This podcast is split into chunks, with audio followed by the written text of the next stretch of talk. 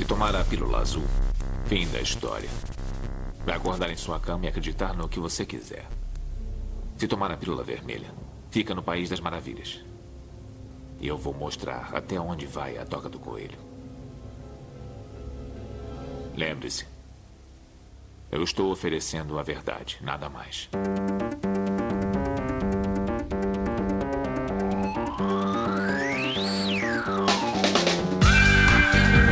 来时时刻刻。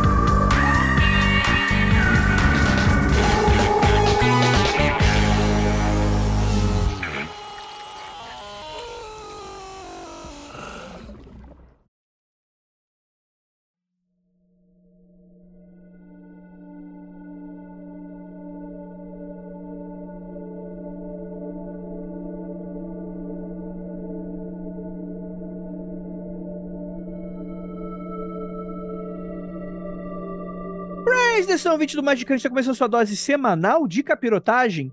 Hashtag morri. Eu sou Andrei Fernandes e hoje a gente vai falar, afinal de contas, o que tem do outro lado, mas dessa vez na perspectiva de alguém que desencarnou, faleceu. Qual é a visão da magia, né? Qual é a nossa visão pessoal, particular e qual é a sua visão? A gente vai debater tudo isso aqui e para me ajudar temos aqui ele, nosso senhor Arauto da Morte, Vinícius Ferreira. Que isso, minha gente. Sou arauto de porra nenhuma, não. Sou no máximo um ar baixo. Terra baixa, né?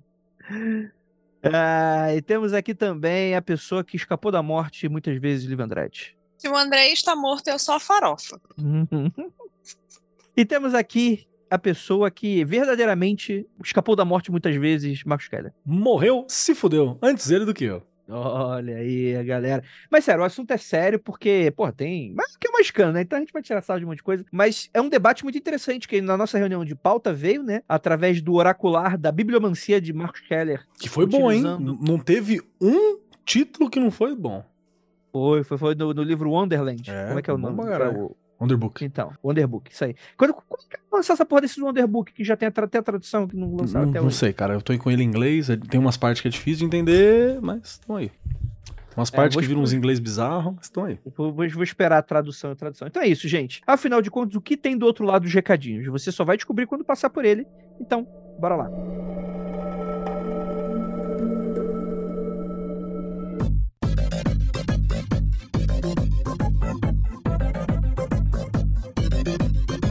Chegamos aqui agora nos recadinhos do Magicando. E aí, galera, tudo bem com vocês? Cara, a gente tá aqui. Eu queria falar que a gente tava descansando, né? Mas não, tá sendo episódio toda semana, continua e não tá de férias. Mas é que foi tão estafante a gente fazer essa Magic Week, cara. Uh, a gente conseguiu dar aquela respirada, gente. E, enfim, né? Vocês já escutaram o episódio de semana passada. Pô, muito obrigado para todo mundo que deu o apoio, deu o alô, deu parabéns. Muito obrigado para todos vocês. Eu tenho recadinhos muito curtinhos, primeiramente para falar do Orelo, né? orelo.cc barra magicando. Então você vai aqui no post do, desse episódio episódio, ou no próprio site do Magicando tem vários banners, tem tá no menu, como é que você faz para apoiar aí o Magicando agora através do Orelo, com 23 reais você, além de receber um conteúdo exclusivo para você num feed exclusivo no aplicativo do Orelo, você também vai receber o quê? Descontos exclusivos, né? Eu preparei o bot do Telegram, que também é algo bacana para você, que é exclusivo para você que começa a apoiar no Orelo. Toda vez que você coloca barra penumbra, você tem o desconto atual que tá rolando aí na casa, por exemplo, né? E tem muitos descontos que são exclusivos para os nossos apoiadores. E é isso, tá bom, gente? Em breve, os apoiadores do Apoia-se, a gente pede, poxa, não, não vai no Apoia-se não, vem aqui pro Orelo. Caso a, gente ainda não tenha o tier de 5 reais, em breve a gente vai estar tá implementando ele, é que a gente precisa ver algumas coisas aqui com o Orelo. Mas quando tiver, aí a gente vai pedir para vocês continuarem essa transição, caso você já seja apoiador. Bem, vem com a gente que vocês vão ter vários conteúdos maneiríssimos aí, tá bom? É, e agora o um recadinho da Penumbra para vocês. Falando em desconto, Penumbra pediu para avisar que essa é a última chance de aproveitar as duas promoções que estão rolando até o final de setembro. A primeira é a pré-venda do baralho de 40 servidores, que tá com desconto de fucking 40%. Então, se você quiser usar o cupom quero40, quero, né? Imagino que vocês vão saber escrever quero, e 40 dígito, né? 40, né? Tudo junto. Na loja lojapenumbra.com Para quem apoia o Magicando, enfim, eu já mandei para vocês o, o, cupom de desconto para você que é apoiador, que é ainda mais que 40, né? Inclusive é muito, muito criativo o cupom que a gente criou. E agora tem uma outra parada também. O segundo desconto é que o livro Mágica Visual, que inclusive saiu um episódio especial recentemente na Magic Week, que tá com desconto de 40% direto na loja online, nem precisa de desconto. Aproveita, corre lá na loja Penumbra, mete ele no carrinho junto com o baralho dos 40 servidores que vocês vão ter bastante desconto. E ó, essas promoções boas só vão até dia 30 de setembro. Terminou esse mês, acabou a promoção. Lembrando, é só na loja penumbra.com.br. Nenhuma outra loja faz esse descontão aí pra você, beleza? Então é isso, bora pro episódio que ficou maneiríssimo e bora lá.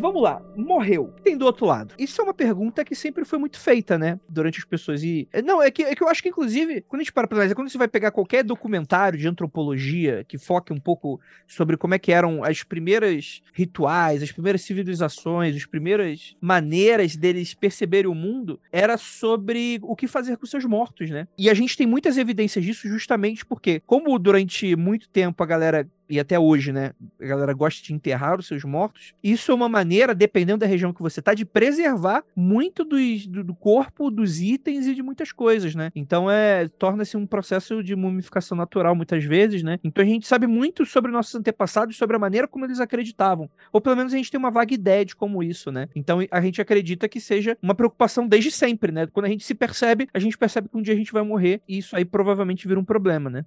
Show, show. Eu queria puxar uma parada assim que quando a gente fala de história, antropologia, filosofia por aí vai, a morte ela tem um lugar muito específico e muito especial e eu acho que tem muita relação com todo rolê mágico também e todo rolê religioso. Meio que teoriza-se, inclusive, que parte das questões de onde se surgem as religiões foi a compreensão da morte. Foi a hora que a gente parou, olhou pra morte e começou a pensar o que, que é isso, para onde que vai. Foi quando a primeira pessoa sonhou com aquele parente que morreu foi quando a pessoa se deu conta do que, que a morte tinha de diferente. Então a morte tem um papel realmente fundamental, assim, quando a gente discute a questão religiosa, da existência humana, de significado. É um, é um termo e um, um tema muito bom.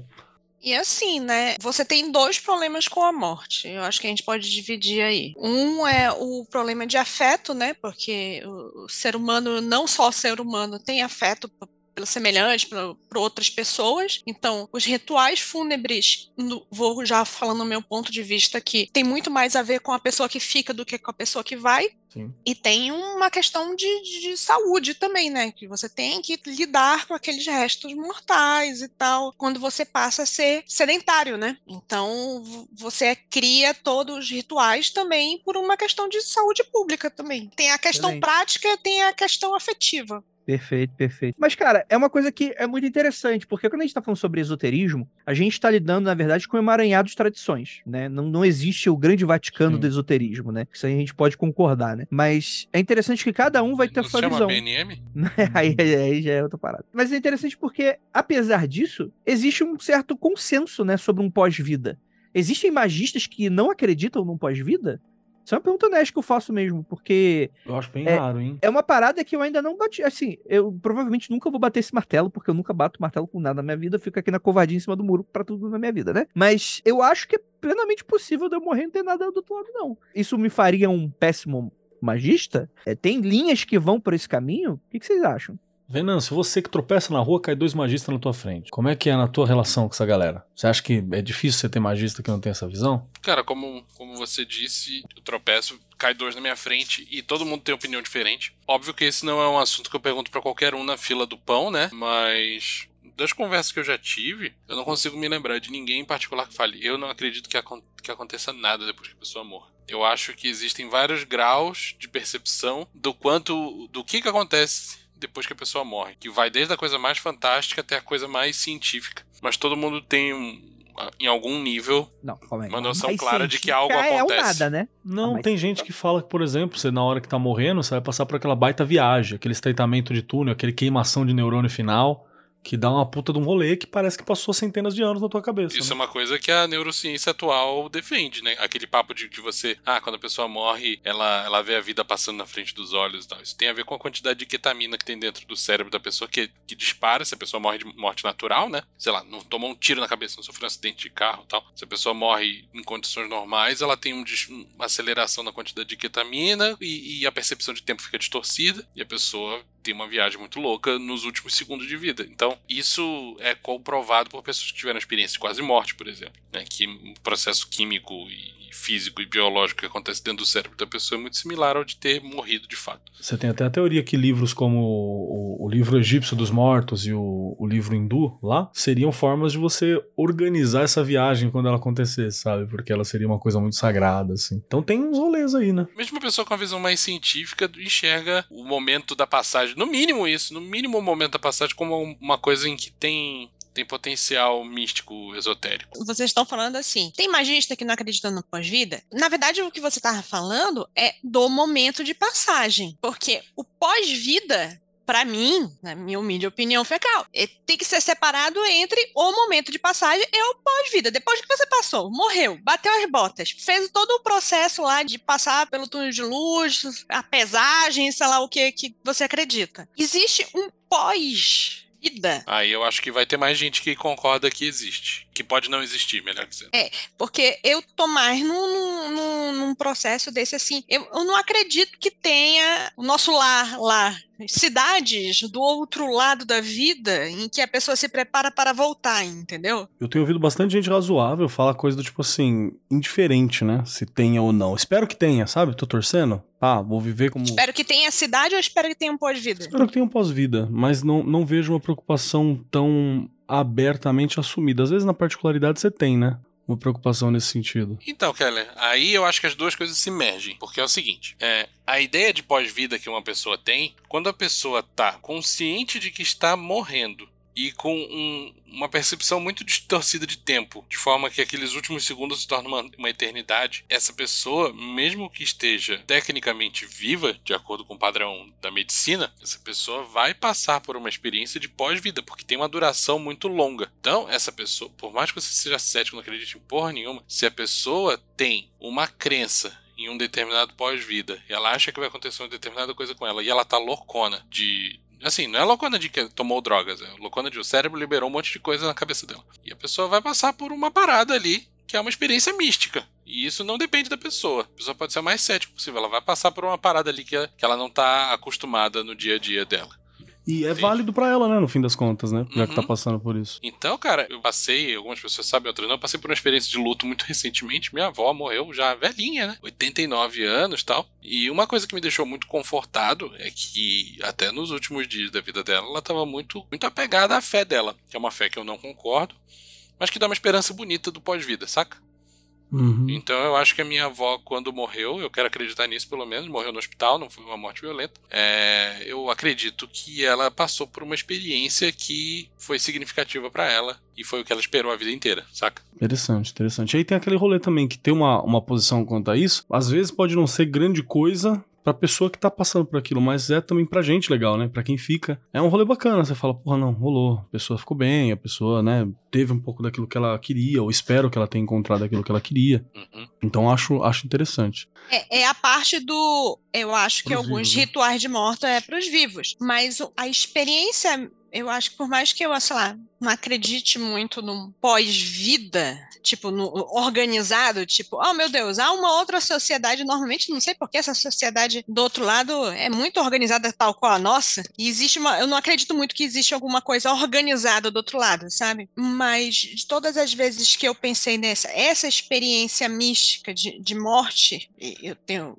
para mim, que acontece, eu fico pensando se não é correlacionável com a experiência que deve ser de nascimento, de, da ideia de confusão, de não entender o que está acontecendo, de que porra é essa, de dissolução, né? Eu acho muito. Eu acho válido fazer o paralelo, mas eu acho que o cérebro do recém-nascido tá muito menos desenvolvido pra processar o- a quantidade de estímulo que tá rolando. Hum, boa.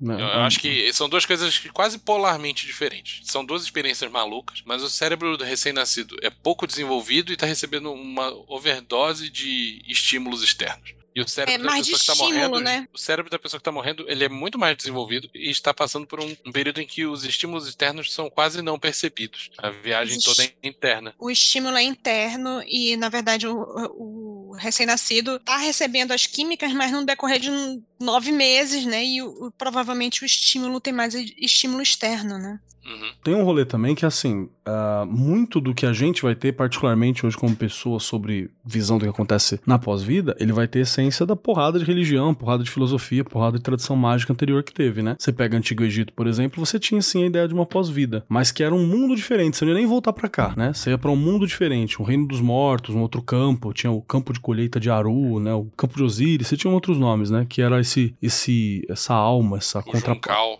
É, o Juncal. Essa outra parte que ia visitar aqui para aquele lugar, inclusive dependia do corpo estar inteiro aqui. Uhum. né? E não era um lugar de fácil acesso. Para passar para lá, você tinha que provar o valor diante do livro dos mortos, diante do tribunal de, de Osíris, né? E o tal demônio Amit ia devorar se precisasse, se a, se a pena de mate não ficasse equilibrado com o coração. Acho que é o Gaiman vai. que fala que a pena é pesada pra caralho, né?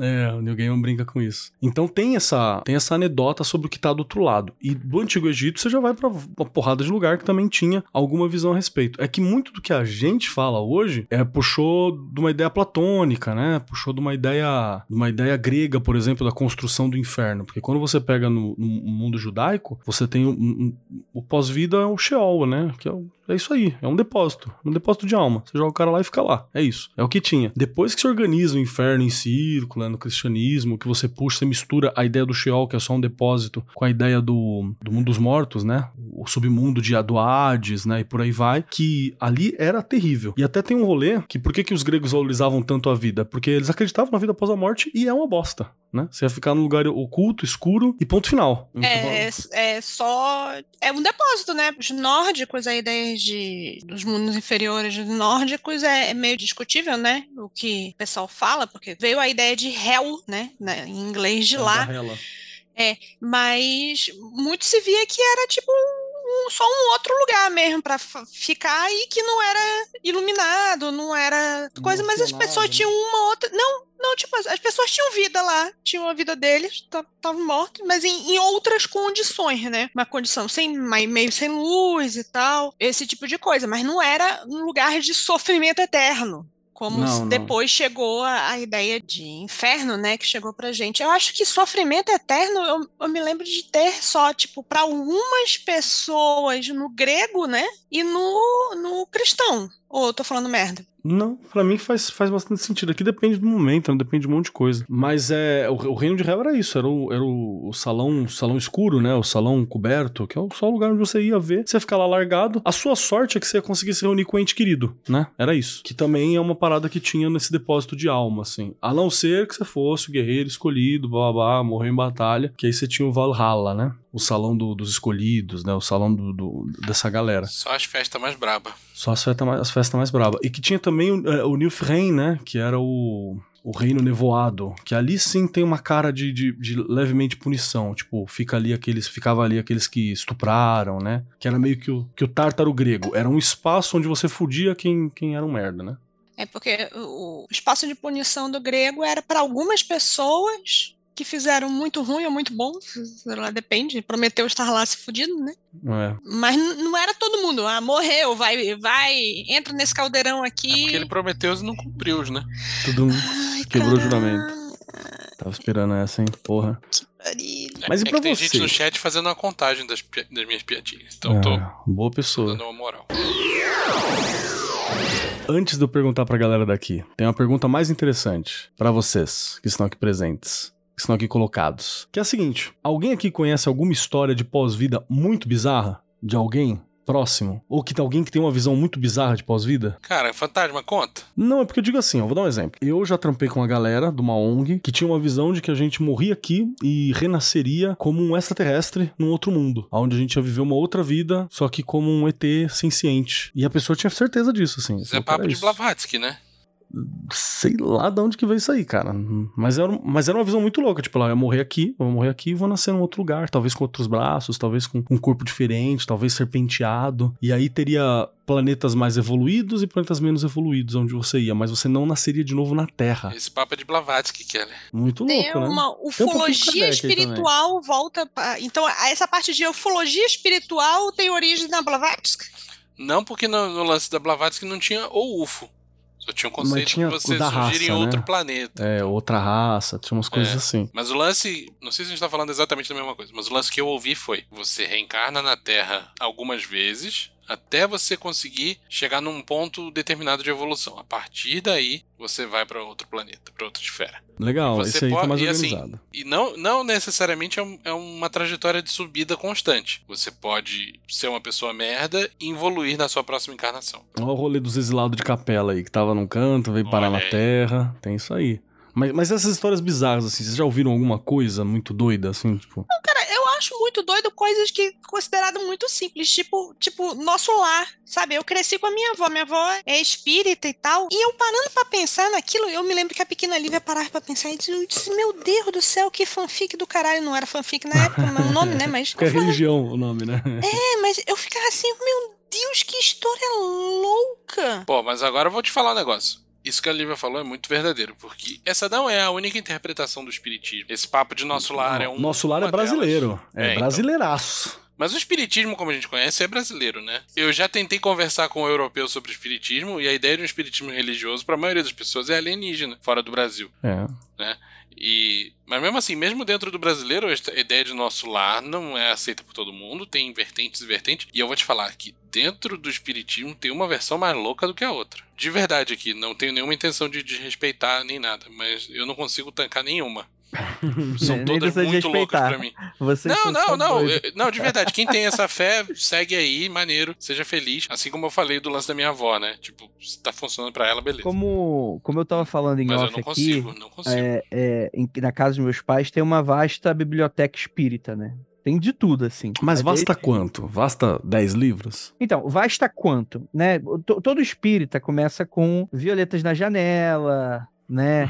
Tambores de Angola, né? Que é o, é o, é o básico, né? É No o próprio- Surface, né? É o Surface. É, o próprio nosso lar, né? Tem todas aquelas questões lá, né? E aí, mano, é muito engraçado, porque, tipo assim, existe até gêneros e subgêneros dentro da parada, né? Então, por exemplo, o meu, minha mãe deu de presente pro meu pai um livro que fala como é que era o lado espiritual da Revolução Francesa. O que que tava acontecendo do outro lado, saca? Caralho, tipo, espiritismo histórico, né? Espiritismo histórico, tem muito disso. Então, tipo assim, tem umas vertentes do espiritismo que, tipo assim, quando você morre, você reencarna, né? Isso aí é meio que padrão pro espiritismo, né? Tá no, tá no rolê. Mas tem uns que vão divergir. Por exemplo, tem uns que acreditam que você pode reencarnar no passado. Porque, e, tipo assim, o, só o fato de você estar tá reencarnando. Faz sentido pra mim. Se você vai reencarnar, você pode reencarnar em qualquer lugar. Eu Exato. também acho, isso eu concordo. Eu- Exato. Eu digo, inclusive, que se isso não for o caso, a conta da reencarnação não fecha. É.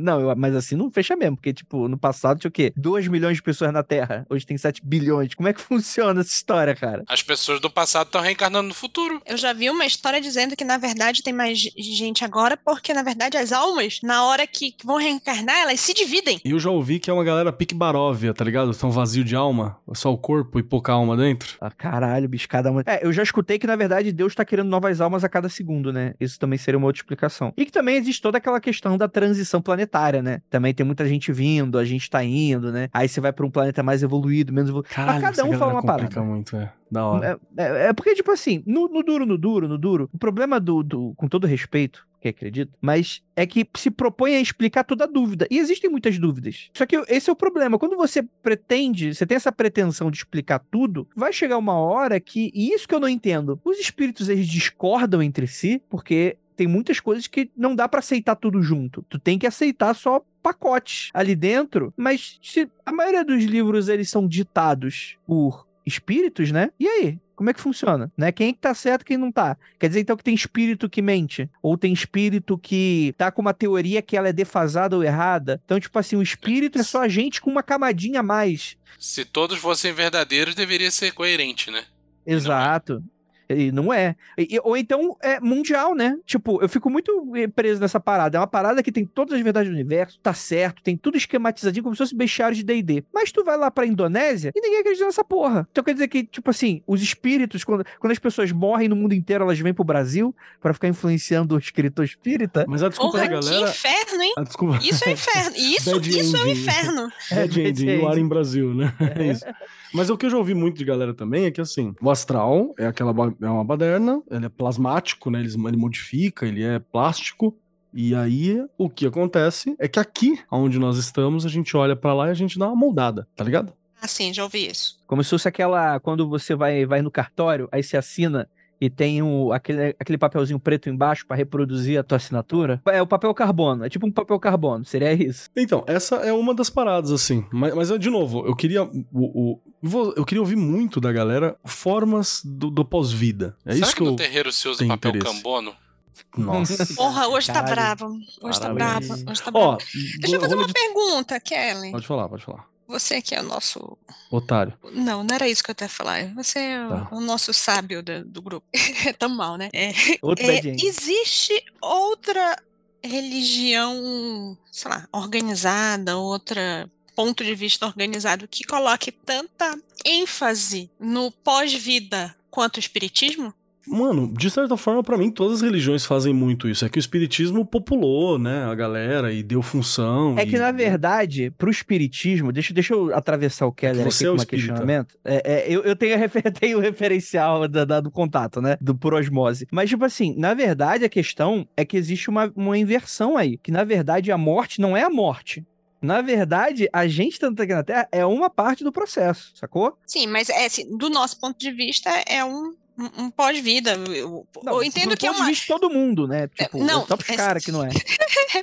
Então, para eles não é. Para eles não é. Existe alguma outra religião que tenha essa ênfase grande assim, tipo alguma religião oriental, alguma coisa assim? Porque eu desconheço mesmo, desconheço. É uma questão de, de- de ignorância. É. Budismo, talvez, hein, Keller? Tipo, porque tem reencarnação no É budismo, que né? budismo, é- como toda boa religião, isso pra não falar que. Pra, pra não ficar ninguém achando que a gente tá ofendendo só a sua, não, estamos ofendendo todas. Pra galera que tá relacionada ao budismo, existe budismos, né? Eu lembro de um, de um amigo monge que a gente começou a trocar ideia que, eu, que a gente perguntou, né? E a alma tem? Aí ele assoprou uma vela, assim, apagou a vela e falou assim: pra onde vai a chama da vela? Aí eu falei, não sei. Ele falou assim: é pra onde vai a alma? Tipo, pra dizer que não, não, não existe esse bagulho de, de alma. Aí a gente falou, mas não tem o rolê da reencarnação? E falando que não era uma preocupação, porque ele era de um rolê, acho que mais do Zen. Já no budismo tibetano, é, é parte essencial, né? é Então. parte essencial da estrutura. Então, No tibetano Varia. é parte essen- essencial, mas ainda acho que o espiritismo é, é a religião que mais lida com essa porra, porque faz parte do trabalho diário, né? Não é só uma Assim. questão de pra onde vai você quando você morrer. não é uma questão O filosófica. seu né? trabalho do dia a dia é cuidar de quem está do outro lado. É uma, uma parada muito mais É, intelectual. você vai, sei lá, minha avó vai todo final de semana para o negócio lá é, lidar com, com pessoas com espírito com, que tem contas a pagar, deixar o boleto aqui, sei lá. Sim. Não, sem contar a galera que conversa na rua, né? Você tá de boa ali e fala, "Ah, o espírito, fala, não, não posso te ajudar, não, posso Não, agora, é, né? eu vou revelar uma parada pro ouvinte, é é um- é um gosto duvidoso que eu tenho, que é o seguinte, eu, eu gosto de ficar vendo palestra espírita, né, no, no YouTube, porque é lugar comum, né? É tipo, sei lá, eu deixo tocando ali as palestras lá e eu fico escutando e tal. Tem um cara que eu gosto muito, assim, ó, eu não concordo com 90% do que ele tá falando ali, mas eu gosto muito, que é um cara que ele fala muito calmamente, e isso me acalma o coração, que é o tal do professor Laércio, que ele é um físico da Unicamp e coroa já, só que ele toca ali uma, uma sei lá, uma abadia do espiritismo lá, aí ele faz umas palestras lá. Aí eu fico escutando. E, cara, é muito engraçado, porque, tipo assim, pra ele, na visão, todo respeito do mundo, na visão deles, tipo assim, você tá ali e tem 15 pessoas ali que você não tá vendo, saca? E aí ele começa a falar sobre, por exemplo, alienígena. Que ele começa a explicar, né, o asta, né, tipo, não, porque a galera tá vindo aqui, etc e tal. Aí ele tem toda a explicação, ele vai no quadro explica e desenha, como se fosse um professor de física explicando a parada. Aí mistura física quântica, mistura a parada toda. Deve ser exatamente eu tentando entender física, normal. É. Então, e aí, tipo, tem umas partes que fala, cara, então, os ETs ainda não chegaram, mas daqui a pouco eles chegam. Eu fico imaginando, caralho, isso é muito doido, né? Imagina, tipo, tem muitos livros espíritas que é nesse pique. Então, o que é um descritivo de um livro normal? Sei lá, tem três pessoas numa sala. No livro espírita, tipo assim, tinham seis pessoas naquela sala. Três estavam desencarnados. E é isso, e bola pra frente, saca? Tá rolando outra parada, a gente só tá numa camada que a gente não vê as paradas rolando. E é isso aí, sacou? E aí é muito foda. E tem o rolê Chiliane, hein? E tem o rolê cheio. E, cara, o espiritismo aceita um monte de coisa, né? Tem uma, é muito amplo as questões desse, desse rolê aí e tal. Mas só também pra gente não ficar muito, muito nisso, porque acho que dá um, O, dá um tema, não é, podcast... o tema não é espiritismo, né? Não é- Mas é que eu acho essa visão interessante porque ela planifica e simplifica muito, E né? porque ela influenciou muito o esoterismo brasileiro. É, Sim. no geral, você vai conversar com muita gente do esoterismo brasileiro, você normalmente vai achar alguém falando de reencarnação, você vai achar alguém falando sobre karma, você vai achar alguém usando várias palavras que vêm do espiritismo brasileiro. Então teve uma troca também que é muito grande. Muito grande mesmo. E, e muito dos termos também contaminou muito a galera esotérica. Eu lembro muito que a gente tava falando sobre o episódio da, daquele que a gente fala sobre o TikTok e tal. Tipo assim, da galera esotérica nova, tipo adolescente, usando vários termos que são necessariamente espíritas e que não existem nas outras tradições esotéricas. Sei lá, obsessor, por exemplo. Cara, não tem esse conceito de obsessor fora do rolê. Beleza, se você é um espírita e você vai estar dando uma resposta do que tem em outras práticas de outras, eu já até acho errado. Mas vamos dizer que você faça isso. Eu consigo entender. Agora, uma pessoa que não é espírita, não vem de uma tradição espírita, mas está usando todo o bestiário de D&D do espiritismo pra falar da parada. Isso é muito doido. É tipo, em menor grau, eu vejo isso acontecer até em uma galera que até é levada mais a sério. E aí, por exemplo, eu não estou fazendo necessariamente um julgamento de valor, vou deixar para você ouvinte de casa fazer. Do tipo, por exemplo, ah, um ritual de Goécia, você na verdade está chamando um obsessor.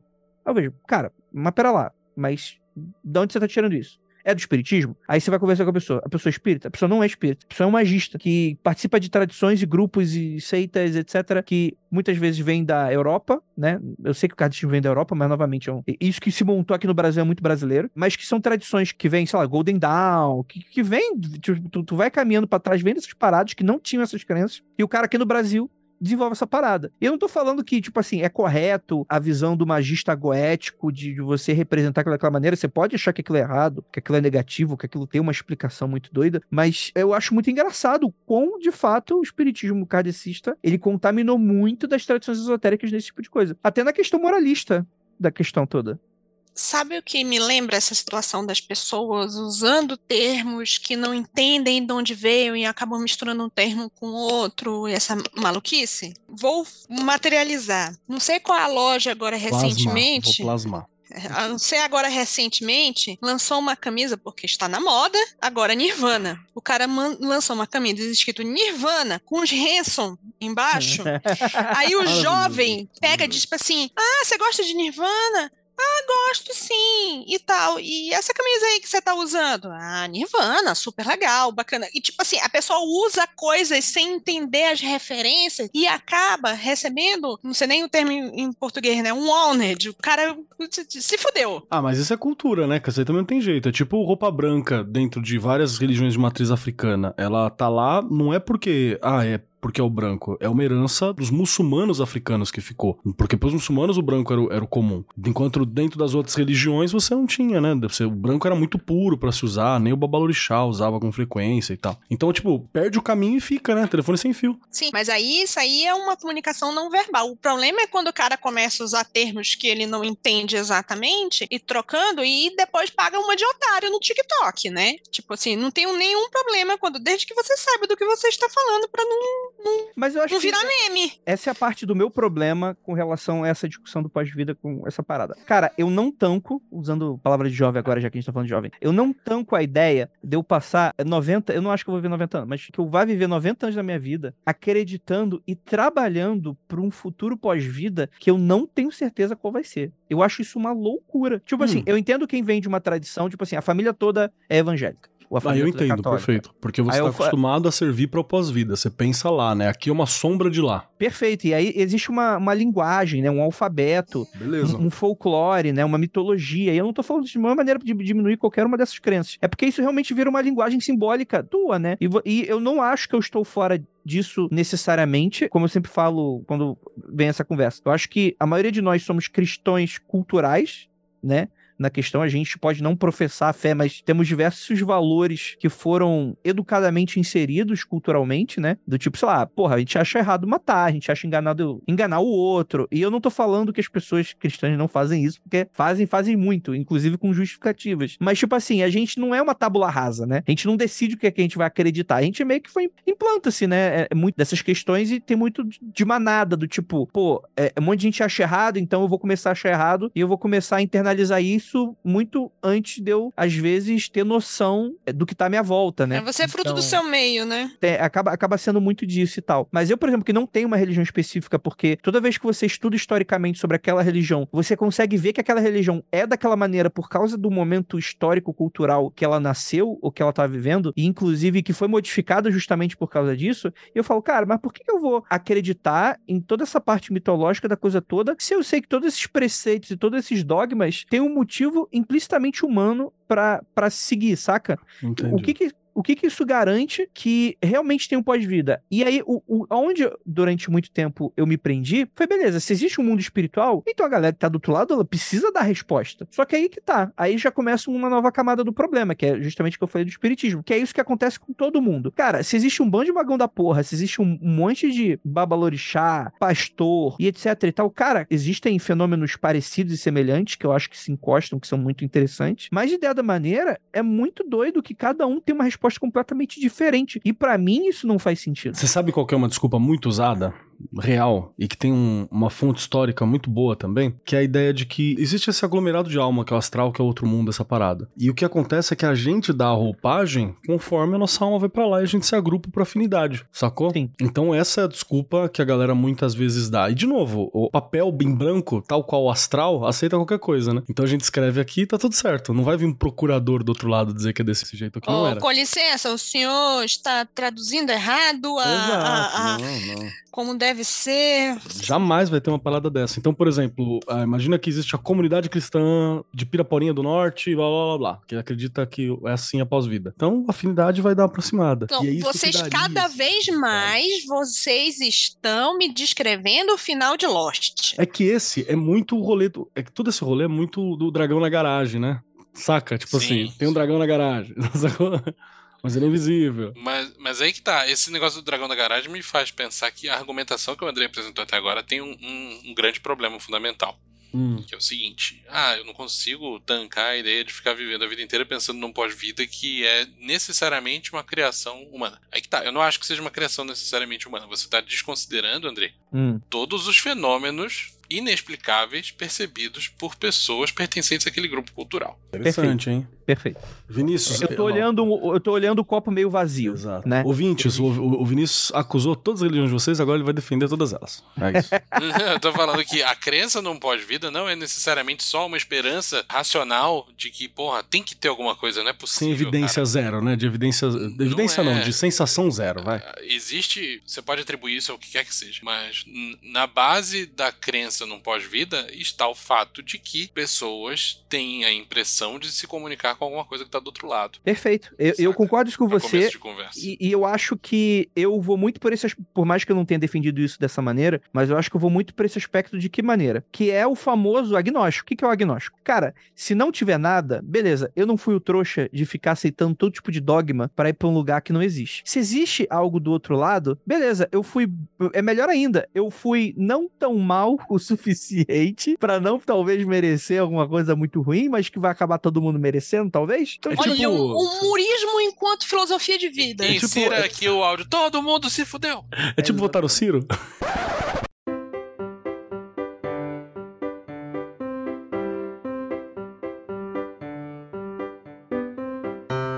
Desculpa, é gente. tipo no C. É uma piada, calma, gente. Não se dói, faz parte, é uma brincadeira, fica calmo. Pode se doer sim. Não, é, quando a gente morre, a gente vai pra Paris, né? E o André tá falando isso, mas votou muito no Ciro, tá? Não assume, André. Ai, caralho. É, eu, eu, eu não vou entrar nesse, nesse bait. Então não. É. Cara, o que que eu creio? Eu acho que existe o fenômeno religioso, que existe uma parcela muito inexplicável. Eu não acho que existam evidências o suficiente da maneira como a gente hoje cobra pra bater o martelo com relação, não. Existe fantasmas, existe o mundo espiritual, existe toda essa parada e tal. Mas eu acho que existe inexplicável e eu acho que essa lacuna é interessante de se trabalhar dessa maneira. Cara, eu acho que existe, mas que pode ser que esteja na cabeça da pessoa, tá ligado? É, é, e, e fica aquele clichê do a gente só não sabe o quanto a cabeça das pessoas são grandes. É né? grande, exatamente. E- então, tipo assim, eu dou sempre uma margem pra dúvida. E eu queria muito ser a pessoa que realmente tem toda a certeza do mundo, tem toda essa pretensão de ter a certeza das coisas que vão acontecer assim. Porque eu não acho que funciona dessa forma. Porque o mundo é ruim. O mundo é cruel, pessoas mais ganham e esperar uma justiça divina muitas vezes faz com que a gente não se mova no mundo real, esperando que essa pessoa vá ter uma punição por alguma questão maior aí. Uma pós-vida, né? É, e esse é o meu grande problema com o pós-vida em si,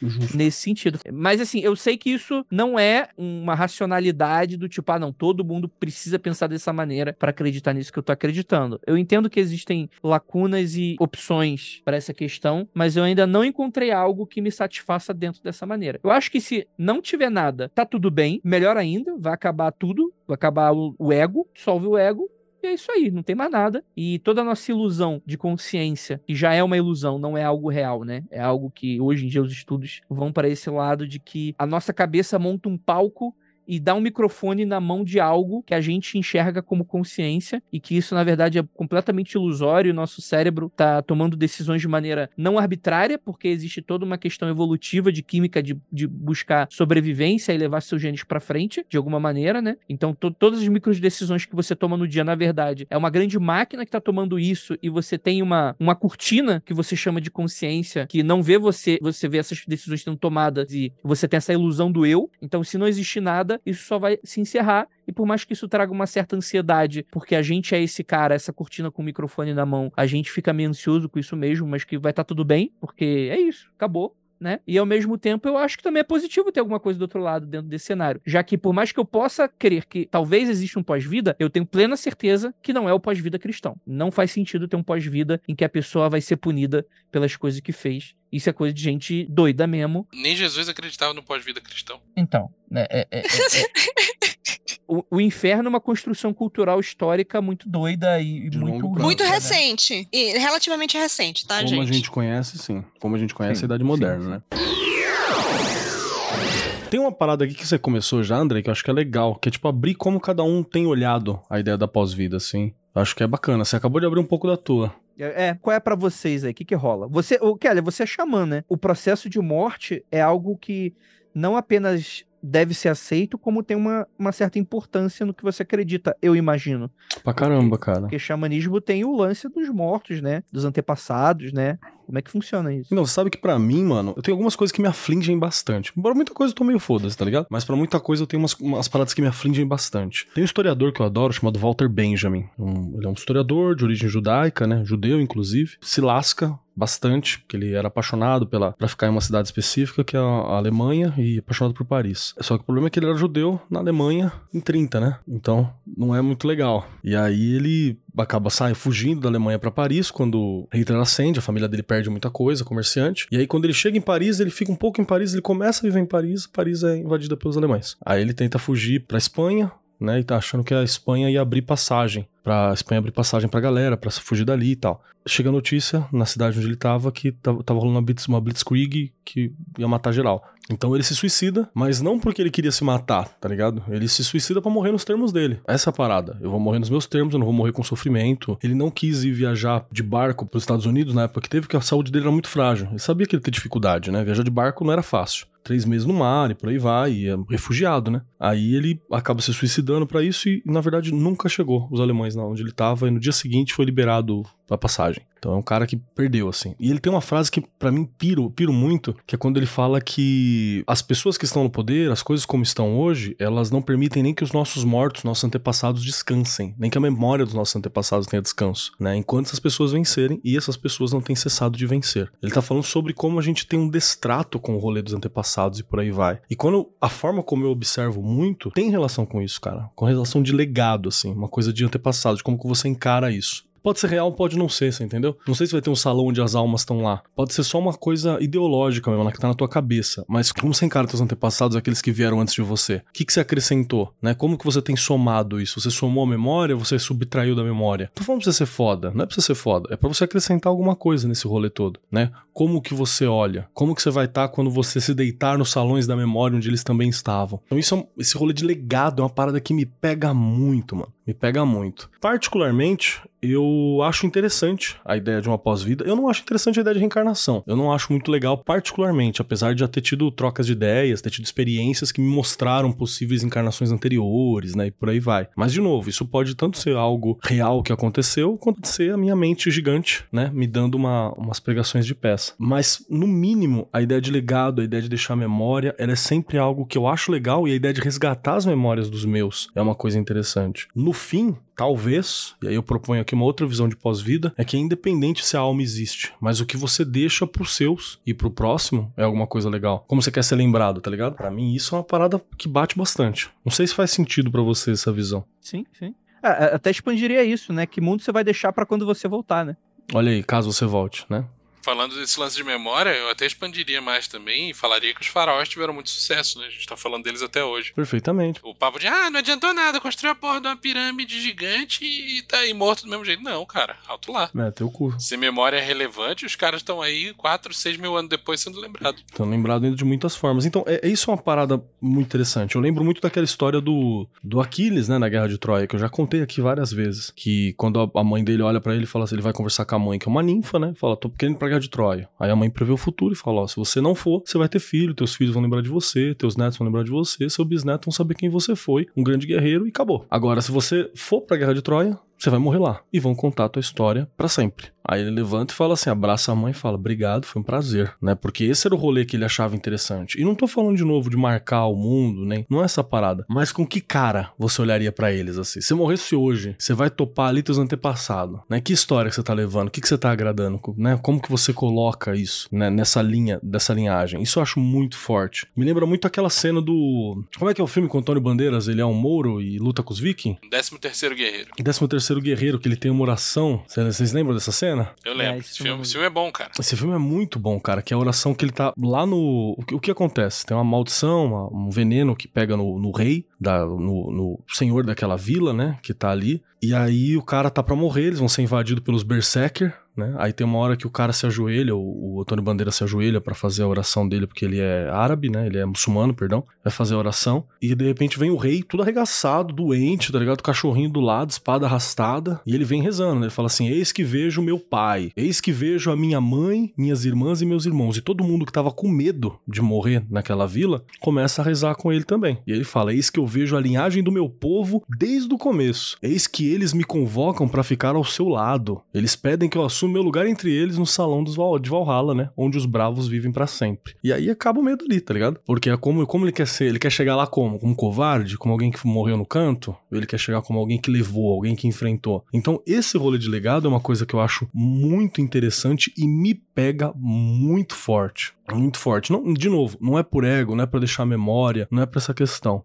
É para realmente para quando você estiver ao lado do, do, dos seus antepassados, né? Qual é que era? Isso pensando num plano de mente. Se eu for para um rolê espiritual ainda, onde talvez eu os encontre, como que seria uma troca dessa? Né? Isso que eu acho legal. O que me desespera quando eu penso sobre o rolê de morte não ser nada é o mesmo rolê de quando eu tive junto com o meu mestre de teatro quando ele morreu. Né? Um pouco antes dele falecer, eu troquei ideia com ele. E, e quando ele, ele morre, porra, foi embora tudo aquilo que tinha na cabeça. Ele não conseguiu passar, não deu pra fazer o upload. Ele não passou para todo mundo. Não foi toda a informação. Então, é meio que rola quando morre um, um, um ancestral, uma liderança mais velha de um, de um grupo indígena, né? De, um, de uma galera de, de, de, povo tradicional, povo originário. Porque, mano, é uma biblioteca que é queimada, tá ligado? Então, isso é uma coisa que eu fico meio assim, falo, porra, juntou a mente, juntou aquele conteúdo todo. É muito triste saber que talvez isso vá para lugar algum, né? Toda aquela experiência de vida, toda aquela essência vivência. Então, eu gostaria muito que tivesse uma vida pós, pós aqui, nesse sentido. Perfeito. Keller,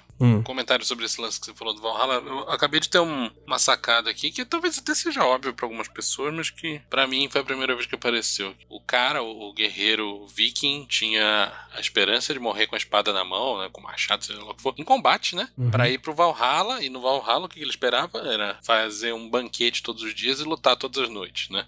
Ou o contrário, não sei. E, e na real é exatamente isso que acontece, né? Se o cara é um grande guerreiro, a história dele em, em batalha vai ser contada muitas vezes depois que ele morrer. E o legado permanece. E ele, cada, cada vez que a história é contada, ele tá lutando novamente. Exato. Não, pra mim é total Maneiro. isso, cara. E, e detalhe, mais uma vez, aí eu, eu dando uma esquerdadinha de leve. O Grande, quando ele tá pra morrer, ele. Ele é ateu, né? Marxista velho, né? Daquele velho formato. Ele tá pra morrer e ele tá, ele tá enfrentando a morte, assim. Ele tá pensando no rolê da morte. E é onde ele deixa. Ele falou assim. E ele termina falando que existe vida após a morte pra ele. Fala assim: existe. É a memória. Tá ligado? Assim, enquanto a minha, minha história ajudar os outros, lembrar o outro, aquilo pelo que eu lutei, lembrar o outro e tal, estou vivendo após a morte. Então tá perigando que você tá quase esquecendo o nome dele. É, desculpa, Grande, foi mal. Relaxa que o outro lado lembra dele, culpa ele por uns bagulho muito louco. Então, é nesse sentido que eu acho que é, é, é interessante de se pensar, mesmo que não tenha nada, saca? Você mora no imaginário, você mora no plano das ideias, né? Você mora nas egrégoras. Então, deixa eu fazer uma outra, um questionamento com relação a isso. Eu entendo e eu, eu gostava muito desse ponto de vista, depois eu comecei a ver outros que eu comecei a questionar um pouco disso, do tipo, que rola muito também, eh, tem uma outra questão aí que é o que o pessoal briga hoje, mas de questões melhores com relação à à criminalidade, né, que é o direito ao esquecimento, né? Eu fico imaginando, será que talvez não exista um, um direito ao esquecimento geracional, do tipo, tem problema você ser esquecido depois de duas, três gerações, até mesmo pelos seus parentes, assim. Eu fico imaginando se, até mesmo no mundo espiritual, imagina, todo mundo fala que reencarnou, que na verdade é Napoleão, mas imagina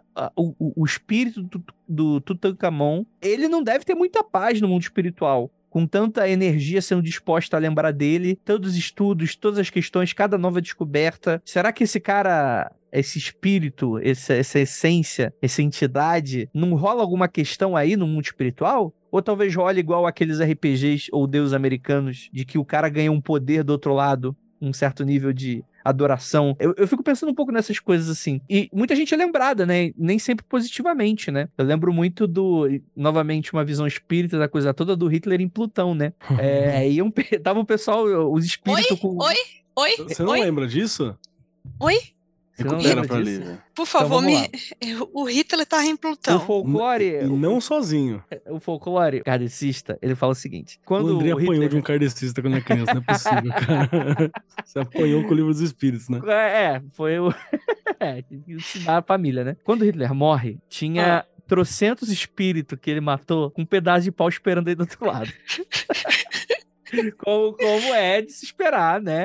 Dessa claro. narrativa, né? De que isso existe, né? Não julgo. E aí, eu não sei exatamente quem toma essa decisão, mas a ideia é que o Hitler, ele é levado então para uma solitária, para não dar problema nesse sentido, né? Ele é levado para uma solitária, e essa solitária seria Plutão, o planeta Plutão. Planeta mesmo. Porque todos os planetas têm espíritos, né? A gente só não vê eles, né? Naturalmente, né? E Plutão seria um planeta prisão. E aí, Tá tipo Pra- o Dr. Manhattan lá. É Dr. isso? Ma- é, não, calma. Mas, mas tem o Dr. Manhattan, mas tem uma segunda contraparte, que é o seguinte. Aí escolhem alguém para ser o professor de Hitler. Alguém se propõe a ficar com ele, é diferente. Tudo bem, perfeito. Para ensiná-lo, né, a evoluir espiritualmente, que é Gandhi. Então, É só Nesse- Gandhi mesmo, mano. nesse é, é, é um, é um racista é, ensinando outro, né? Só pra- Porque ele ainda era amigo, né? O, o Gandhi, ele tinha, ele chegou a mandar uma carta pro Hitler, fala, porque o Gandhi ele também tinha um rolê de, ele é importante, não vou dizer que historicamente o cara não é importante, mas ele tinha um rolê de participar de coisas importantes, assim, ele tinha essa parada. E ele chega a mandar uma carta pro Hitler pra falar, não, não começa a guerra, né? Dá tempo de você ser lembrado como um cara legal, pra pra pra, alguém que ajuda, não sei o que. Obviamente, o, o Hitler nem abriu a carta, mas ele publica a carta como se fosse uma coisa que ele enviou pro cara mesmo, né? Pra ele ouvir e tal. Então, não é à toa que escolhem o Gandhi assim. Mas ainda é tipo uma forma de montar a Liga Extraordinária dele, sabe? Sim.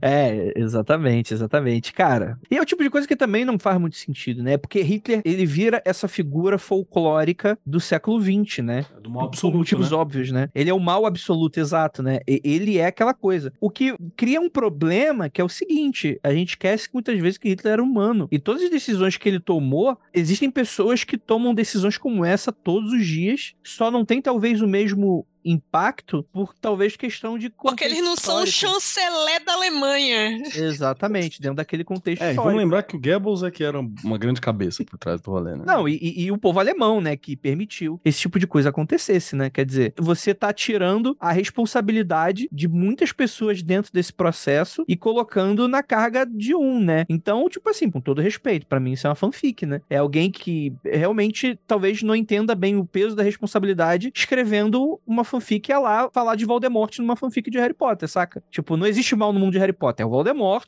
tem os comensais da morte, mas todos eles ficam do bem depois que o Voldemort morre, né? E tem a É, autora, tudo né? Que é um grande mal. Ah, né, não, o que- não, a Hermione? Hermione não, não. a autora. Então, é, mas a Hermione é autora, não é? Ah, é verdade, a Hermione é autora, esqueci. é, esqueci. então, não, ela, é, ela é do bem, ela, é- ela é do bem. É, Não a transfóbica da J.K. Rowling.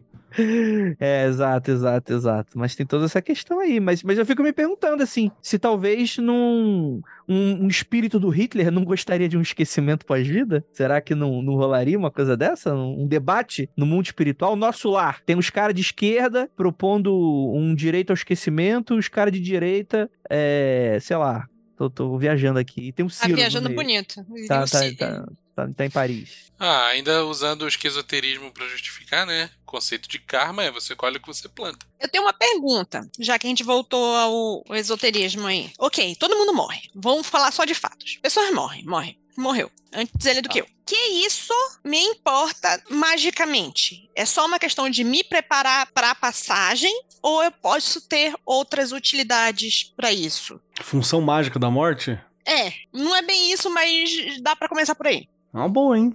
é uma Aí entra todo, pergunta. todo o ramo da necromancia, né? O que que Verdade, você é pode útil, fazer né? com os mortos, como você pode contactar, pra que que você pode fazer, se você pode ficar amigo, se você pode ficar inimigo, Descobrir se você coisa, pode né? amaldiçoar a pessoa depois que ela morre. Eles machucando por você, é um sistema Eles inteiro envolvendo a morte, É, né? é, A gente faz um episódio inteiro sobre isso depois, se você quiser. Porque aí eu tava pensando na história da. Porque tem toda um vertentes mágicas religiosas que tem da da Santa Muerte, por exemplo. É que ali também tem uma coisa muito específica, né, cara? Quando a gente fala da Santa Muerte mexicana, é porque é um lugar onde a morte é cultuada há quanto tempo, né? Ele só transpôs de, sei lá, de uma divindade da morte específica, local, pra uma divindade da morte católica, assim. Mas é há muito tempo a morte é cultuada naquele local. Sim. Mas nesse caso, se você pensar que a morte é cultuada também, a maioria das pessoas vai lembrar de Jesus enquanto morto do que enquanto vivo, né? Na verdade, a maioria das pessoas não lembram nada do que Jesus falou enquanto vivo. É, eu, eu acho interessante e, e tem um impacto no catolicismo latino disso, né? Tipo, a gente tava conversando esses dias, acho que aqui. Não deve ter ido pro ar ou ficou em off em algum canto, que a gente tava falando da família Adams, e aquela coisa de né, da adorar a morte, deles em volta, uma coisa macabra. Na verdade, é como que uma família católica latina é vista pelos olhos de um americano médio, né? O, marido é um amante latino, a mulher é uma, uma coisa controladora, os filhos são esquisitos, né? Tem um, o Cristo tá lá em- empalado, lá ferido, né? Então é, é uma coisa do, do estranhamento mesmo, que, Uhum, que tem às, vezes estético e, e cultural mesmo. Faz, faz sentido pra mim. Um, total, total. Não, É, o pessoal esquece que os Estados Unidos é cristão, mas não é católico, né? não, é, é protestante. Inclusive rola do- preconceito, né? Pra Só teve caramba. dois presidentes é, americanos dos 400 que estiveram que foram católicos, né? Na verdade, o católico lá é visto meio como piada, né? É, uma coisa engraçada. É, é legal que a primeira né? vez que, que eu fui lá morar, as pessoas vieram conversar comigo achando que eu era católica, né? Aí eu falei, não, não sou católica. Aí dá um pan na cabeça do, do americano, né? Dá um pan na cabeça do americano. Ah, e tal, não sei o quê. Aí eu tentei explicar, eu era muito jovem, a coisa mais próxima de religião que tinha para mim era a minha família, que era é que é kardecista. Aí eu tentei explicar o kardecismo para o americano. Eles desistiram de entender e, e colocaram um file, de- tipo assim, Lívia está na mesma categoria da santeria. Muito bom. Boa, boa. Que inclusive tem muita questão católica na santeria também, né? Em Tem. latina, né? Pra caralho. É, e É, bem é- latino. é outro DLC, né? É outro DLC. Mas né? é outro DLC, mas eles desistiram e falaram assim: ah, beleza. DL é catolicismo com DLC de fantasma com skin mexicana de, de morte, né? Assim. É. Excelente. Mas eu queria ver o que, que é que Vinícius e Lívia pensam da morte também. Exatamente. É, vamos deixar essa parte mágica para um episódio de necromancia, que eu acho que vai ser bem útil e, e gera um outro podcast. Vamos, vamos encerrar com, a- com as nossas visões mesmo, como se propõe o, o tema. E aí eu queria, queria tô, tô curioso também, Lívia, aproveitando que você tá falando tanto aí. O que eu acredito? Depende do dia de hoje, gente. Porque, assim, eu já tive é, experiências que dão uma ideia dessa ideia de, de, de reencarnação, de alguma coisa assim. Mas eu sou, do mesmo jeito que o Andrei pareceu muito reticente ou até mesmo contra a ideia de um pós-vida é, católico, né, do, do inferno e tal, eu sou muito reticente além do pós-vida católico, eu sou muito reticente com a ideia do pós-vida espírita. Então, porque foi é nesse que eu, que, eu, que eu cresci, entendeu? Apesar de eu ter estudado, metade da família é muito católica, o outro lado da família é muito espírita. E para mim faz sentido a ideia de, de reencarnação e tal, mas essa organização que o cara fala, ah, não sei o não, tem não sei quantas escolas, não sei quantos círculos, aí você vai para cá, aí tem enfermaria do pessoal que acaba de chegar. Isso eu acho meio complicado. Eu acho que isso talvez é uma forma de, de novo, é uma forma de apaziguar os vivos. Não tem nada a ver com os mortos. É de você dar uma certeza que a para a pessoa não pirar pensando na morte o tempo todo. Inclusive, é, Kelly, a gente estava até falando ontem, e o Vinícius, de. O que, que você falou? Tautologia, Vinícius, que, o- que o Kelly fala, que a gente estava comentando Não, ontem? estutologia. né? Estu, estutologia. Gente, você tem que parar de pensar em algumas coisas para poder ser funcional. É isso? Uhum. Então, para mim, é, toda essa ideia de morte e o que tem após a morte é só tipo, aqui, para de fazer pergunta, toma essa balinha e vai brincar, entendeu? Porque não há resposta, não há certezas. E as pessoas se apegam a qualquer coisa para ter certeza, para não, não pirarem em vida, para serem funcionais. Então, para mim, não importa, para mim me importa muito mais o que eu posso lidar com isso como ferramenta para o meu bem-estar, para o bem-estar das pessoas que eu gosto, para eu penso muito mais nas pessoas que ficam do que nas pessoas que vão, entendeu? Porque eu penso desde o meu pai, meus pais são médicos, né? Então a gente sempre lidou isso muito com morte e tal, e, e eu já trabalhei dentro do laboratório de anatomia, então para mim é Confuso. É, é relativamente normal. Eu não tenho esse negócio do- da morte, de- do medo do corpo. Mas você não tem uma preocupação também diária com vida após a morte. Também é uma coisa que, ok, vamos ver o que vai dar. Eu passei por essa fase, livre adolescente emo, passei por essa fase de tipo, é muito, tudo muito efêmero, eu não vai ficar, não vai haver uma lembrança, a lembrança vai se dissipar durante muito tempo, e eu cheguei à conclusão de que é isso mesmo, aceita que dói menos, e eu não vou me preocupar com isso, porque eu não tenho como mudar isso, entendeu?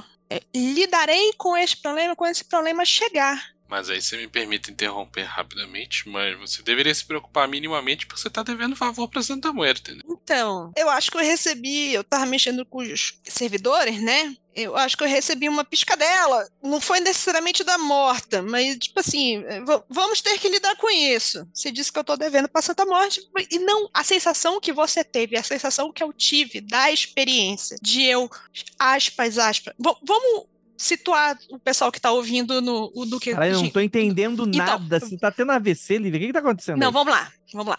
Vamos situar todo mundo no que o Vinícius está falando, tá? Aquele momento em que a Lívia foi cleberizada e comeu os cogumelos. Vocês se lembram? Ali teve uma dissolução do ego que pessoas falam que é uma pequena morte, um freebie de morte, entendeu?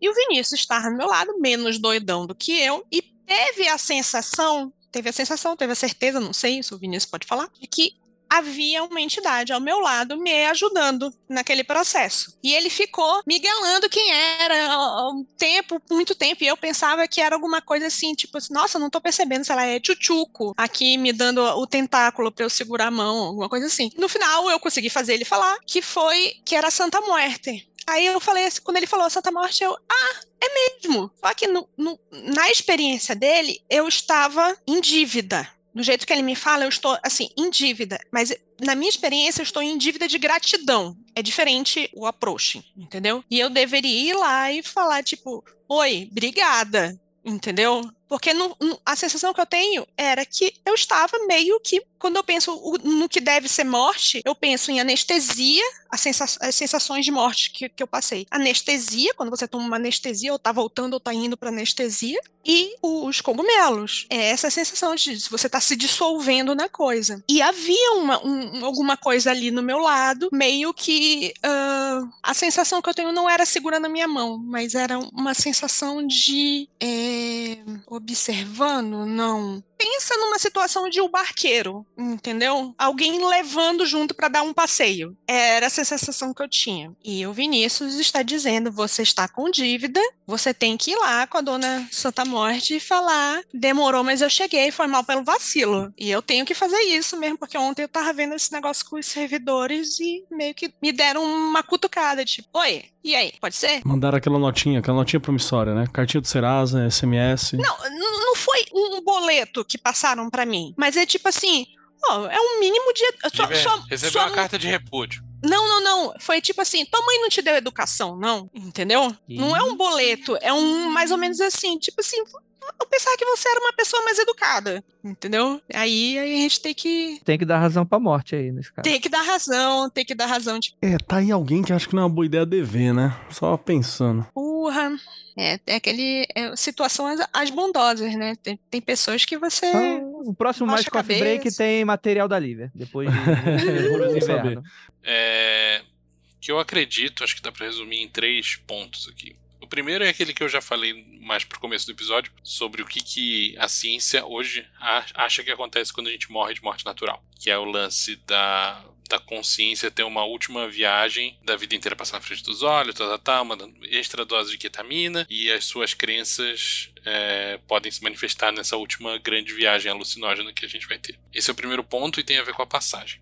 O segundo ponto é o seguinte: as experiências que eu já tive e ainda tenho em vida me fazem acreditar com bastante certeza que consciência não é uma coisa que depende de um corpo físico. É, eu já passei por essa experiência, eu já vi outras pessoas que passaram por essa experiência, eu já entrei em contato com consciências que não estavam passando, não estavam ligadas a um corpo físico. Então eu acredito sim que possa existir consciência desvinculada de um corpo. E se pode existir consciência desvinculada de um corpo, eu não vejo uma restrição para existir consciência após a morte, ou seja, depois que o corpo desligou. Né? A gente sabe que, que o pensamento e tal é um resultado de estímulos elétricos passando pelo cérebro e não necessariamente isso precisa estar ligado para essa consciência existir. O que eu acho é o seguinte: na hora que o corpo morre, que seria a âncora dessa consciência, que mantém alguma coesão nessa existência, deixa de existir. E eu acho que é natural que ela se dissolva com o tempo. O lance todo de reencarnação, eu acho que depende do que, que essa consciência, enquanto ainda tem coerência, consegue fazer, para onde ela consegue ir, ou para onde ela quer ir. Às vezes ela não quer ir para lugar nenhum. Mas eu acho que no fim das contas, se ela não for para lugar nenhum, se estabelecer e determinar que quer ser transmutada de alguma forma, o que eu acho que acontece é que essa consciência vai se dissolver. Se isso leva segundos, meses, dias, anos, séculos, eu não sei. Eu sei que eu acredito de fato que isso se dissolva com o tempo. E é por isso que eu acho que é possível você ter uma experiência é, com uma pessoa que morreu recentemente, mas eu não acho que seja possível você ver um fantasma de alguém que morreu há 400 anos atrás.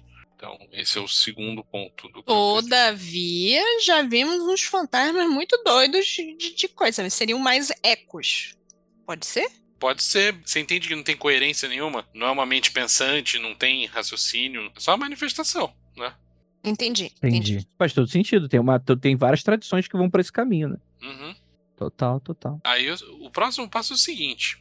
É, ok, morreu, é, o que, que, dá para fazer em relação a isso? Eu sei que não vou entrar no, no, tema do episódio de necromancia, mas tem uns pontos aqui que eu acho interessante de falar, porque justamente por causa dessa experiência de luto recente que eu passei, né, com a morte da minha avó, eu tive bastante oportunidade de pensar nisso e Inclusive, tive situações práticas pelas quais eu passei que me forçaram a pensar nisso. O lance é o seguinte: minha avó, por exemplo, vou falar desse caso, pra, do caso específico, para chegar no geral. Tá? Minha avó é testemunha de Jeová tem um- todo um conjunto muito específico de crença, apesar de ser cristão, né? O que acontece é o seguinte: a minha família, quase todo o resto é, é católico. E a galera foi num tal de, ah, vamos rezar a missa de sétimo dia, vamos fazer o cacete, vamos rezar a missa em tal lugar, em tal outro lugar, vamos falar com o padre não sei o quê. E eu tava pensando o tempo todo, gente, isso é muito desrespeitoso, cara. A minha avó não pisava dentro de igreja nem pra ir no batizado da bisneta, sabe? É um negócio que ela não curtia mesmo, ela não, não compartilhava dessa fé, não achava legal. E minha avó não ia em, em festa de Natal com a família, sabe? Que é uma Uhum. festa católica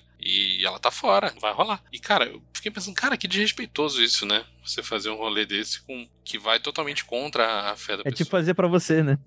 É totalmente fazer pra você, né? E eu cheguei à conclusão de que, pelo menos nesse caso, essa cerimônia é totalmente pros vivos, né? Totalmente pros vivos. O morto tá pouco se fudendo pra isso daí, independente do, do que. Supondo que, que o morto esteja presente de alguma forma, né? Que na crença dela não estaria, mas supondo que tivesse presente, eu acho que o morto não ia se. Se incomodar muito com isso. Se incomodaria se estivesse vivo. Mas aí isso me leva a um outro ponto, que é o seguinte: se o católico reza uma missa de sétimo dia, o que, que me impede, eu, enquanto magista, de fazer um ritual com antepassados e tal e botar os testemunhos de Jeová na roda? E eu cheguei à conclusão de que isso seria muito desrespeitoso também da minha parte. Então, eu, eu cheguei a uma determinação aqui do meu lado que é. Quando eu quiser fazer trabalhos com antepassados, independente de qual seja a crença desses antepassados, o que eu vou tentar ativamente fazer é o seguinte: eu não vou buscar estabelecer contato com o que sobrou da consciência dessa pessoa. Eu vou mirar no conceito que está na minha cabeça. Então, se eu quiser pedir conselho para algum antepassado meu, seja de qual crença essa pessoa fosse em vida, eu não vou tentar de fato fazer uma necromancia hardcore, como a gente vai falar no, no episódio específico sobre isso. O que eu vou fazer é tentar acessar o que aquela pessoa representava para mim, o que ela significava, e pensar num jeito quase racional o que que fulaninho diria para mim nesse momento. Entendi. É quase uma evocação, se tu para pra analisar. Ou invocação, né? Talvez. É, Eu tô pensando mais numa coisa meditativa racional mesmo do que Eu tô pensando mais numa situação. Você tá me descrevendo uma espécie de construto, uma espécie de eco da pessoa para te dar um conselho. artificial. É artificial. Do mesmo jeito que tem agora as pessoas criando inteligência artificial para você conversar como se fosse a pessoa que já morreu. Você já viu É, isso? tem um Black Mirror sobre isso. Tem um Black Mirror sobre isso, mas tem, tem o, o cara que fez também, tipo, pegou todas as mídias sociais da pessoa, Black Mirror, meu. muito Black Mirror. E, e a pessoa, tipo, respondia mais ou menos parecido usando todas ah, o input que, né, colocou Uhum. na, na AI de, de mídia social, de, de e-mail, de todas as coisas que a pessoa tinha. É tipo ficção científica, né? É, vamos dizer assim, se de alguma maneira tivesse como extrair todas as memórias que você tinha daquela pessoa e colocasse isso para uma inteligência artificial estudar e responder como aquela pessoa responderia. Mas é isso que eu tô falando que o cara fez. O cara Sim, fez isso sim, hoje, perfeito. hoje. Uhum. É, os escritores, né? Tipo, sai novo conto do Lovecraft. Hoje plenamente é Uhum, possível sim, com uma sim. tecnologia de inteligência artificial, né? Não, e o que eu tô falando é o seguinte: o nosso subconsciente.